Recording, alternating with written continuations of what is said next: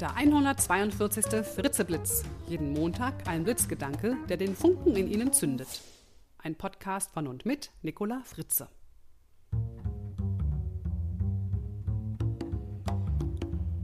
Hallo und guten Montagmorgen.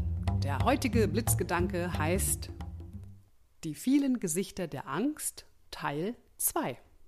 Ich lade Sie diese Woche wieder ein, sich mit Ängsten zu beschäftigen. Denn offensichtlich haben viele Hörerinnen und Hörer von der letzten Episode profitiert und ihnen hat das Thema gut gefallen. Also danke an dieser Stelle für Ihr Feedback und jetzt geht's weiter mit den Gesichtern der Angst. Im 141. Fritzeblitz ging es darum, dass Ängste vor allem im Business tabu sind und dennoch sehr große Auswirkungen haben auf unser Verhalten und natürlich auch auf das Miteinander. Ängste können sich hinter Aggression, Demotivation oder Arroganz verbergen. Es ging darum, welche Verantwortung Führungskräfte haben, Ängste zu erkennen und angemessen mit ihnen umzugehen. Hinter welchen Verhaltensweisen kann sich auch noch eine Angst verstecken? Da wäre noch der sogenannte Aktionismus. Auch das erlebe ich übrigens oft in Unternehmen. Diese Menschen wirken hektisch und chaotisch. Sie rennen getrieben über die Gänge und legen die Stirn in Falten. Sie haben Angst, etwas falsch zu machen oder zu verpassen. Sie wollen alles wissen, jede E-Mail im CC erhalten und wollen überall mitreden und am besten überall gleichzeitig auch noch sein. Dieses Verhalten führt dazu, dass die Betroffenen das Gefühl haben, nirgendwer mehr so richtig dabei zu sein. Sie verzetteln sich und werden irgendwie noch unruhiger, was die unterschwellige Angst natürlich noch mehr verstärkt. Also ein Teufelskreis entsteht und führt zu massivem Stress. Helfen Sie Menschen, sich wieder auf das Wesentliche zu fokussieren und gewinnen Sie durch eine transparente Kommunikation das Vertrauen dieser Menschen wieder zurück. Ein weiteres Gesicht der Angst ist das Vermeidungsverhalten. Sie hatten damit vielleicht auch schon mal die ein oder andere Erfahrung, nämlich dann, wenn längst fällige Entscheidungen einfach nicht getroffen werden. Nach außen nehmen wir dieses Verhalten oft auch als Widerstand wahr. Versuchen wir diesen Widerstand mit Druck zu brechen, wird die Angst allerdings nur verstärkt. Besser wäre es, sich mit den Ängsten dieser Person ernsthaft auseinanderzusetzen und sie im Entscheidungsprozess zu unterstützen. Und eine weitere Facette der Angst ist oft an einem boah, eiskalten Betriebsklima zu erkennen, das oft auch sehr künstlich oder sehr steril wirkt, jedenfalls alles andere als herzlich und menschlich.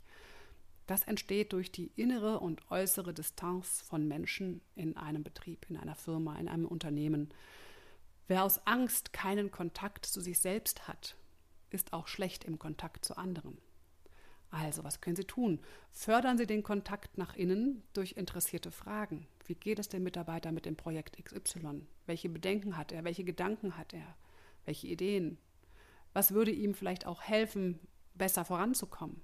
Den Kontakt zu anderen fördern sie zum Beispiel, wenn sie mit, ihren, mit ihrer eigenen Offenheit vorausgehen.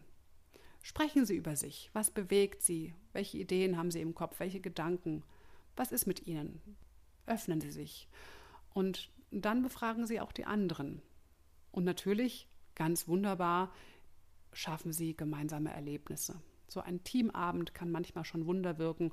Und wenn das nicht hilft, vielleicht mal mit einem Teamentwicklungsseminar weitermachen. Das letzte Gesicht der Angst ist die überzogene Selbstsicherheit. Die Angst, durchschaut zu werden, führt zu einer überzogenen Selbstsicherheit. Die Menschen mit dieser Angst prahlen, sie sind größenwahnsinnig, sie stellen ihre Selbstsicherheit demonstrativ zur Schau und machen einen auf Superhelden.